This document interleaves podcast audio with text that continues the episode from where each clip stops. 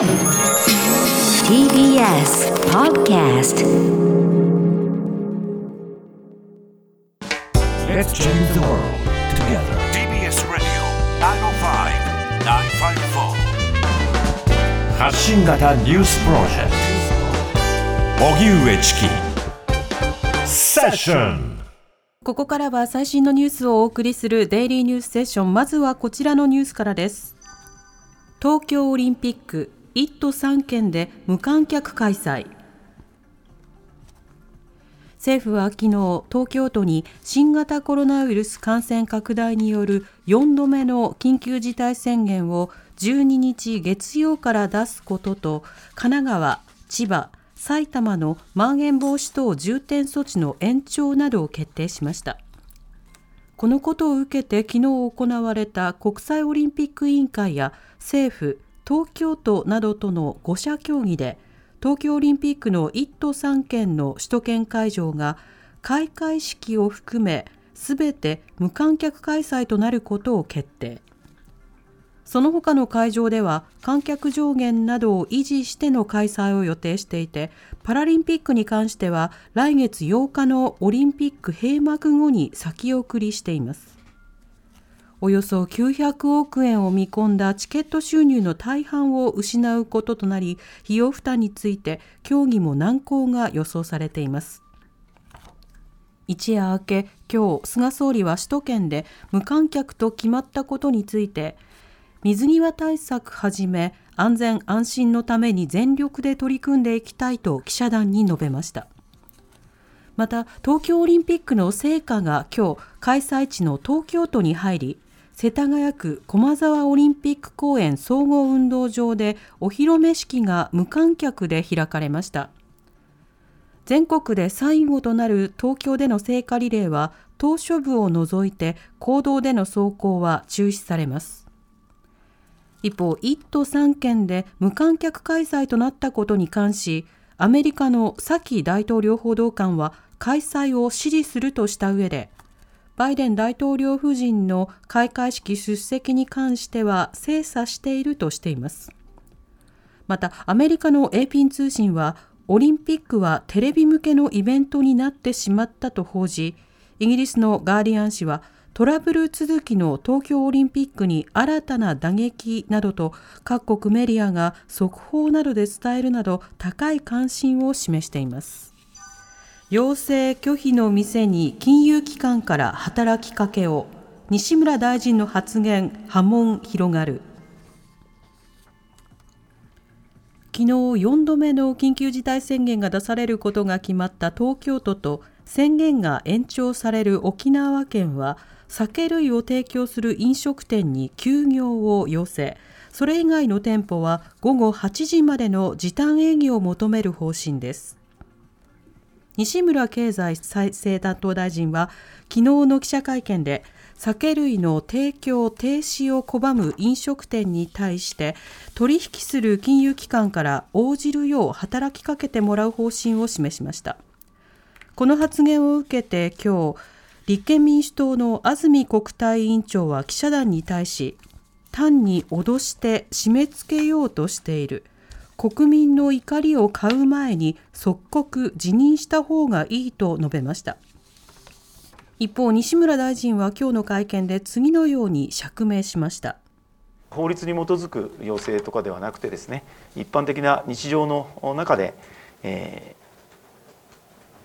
そうした働きかけを行っていただければということであります。飲食店に対して何か融資を制限をするといったような趣旨ではありません。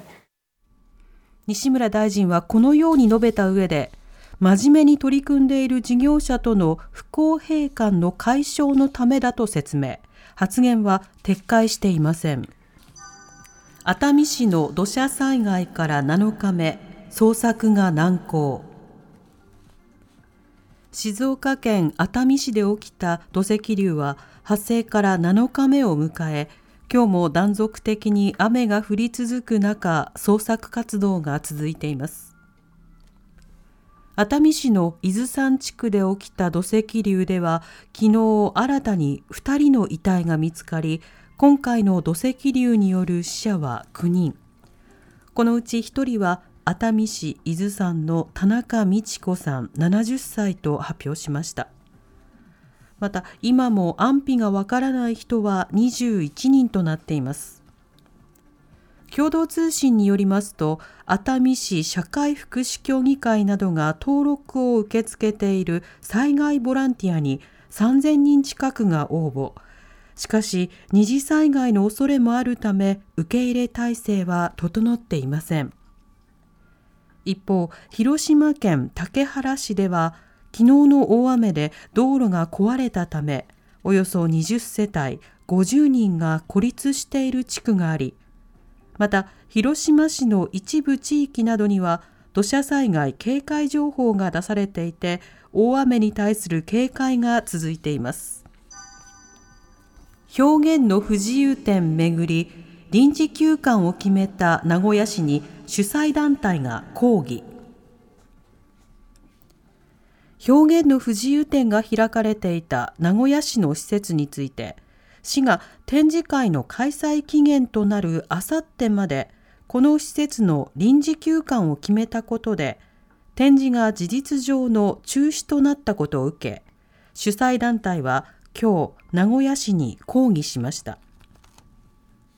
名古屋市中区の名古屋市民ギャラリー栄では昨日職員が郵便物を開封したところ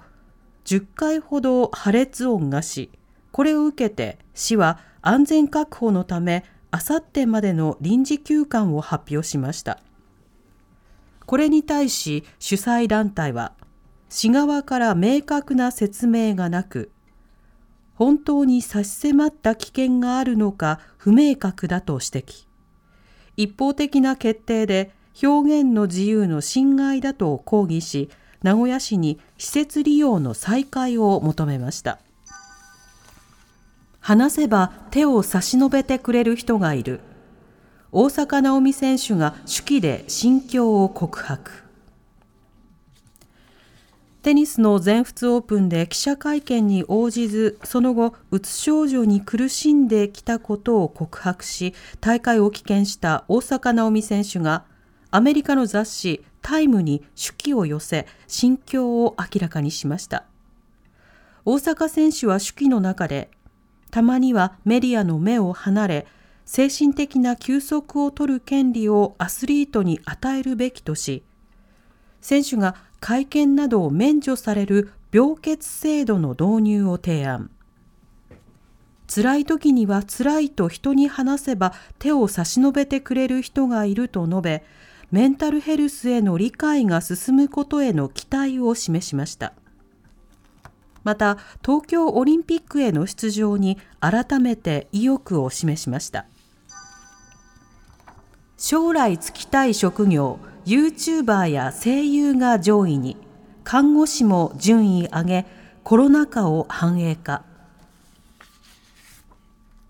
今年3月に小学校を卒業した子どもたちに、化学メーカーのクラレが将来就きたい職業を聞いたところ、男の子の4位に YouTuber が入り、去年の16位から大きく順位を上げました。男の子のトップはスポーツ選手でした。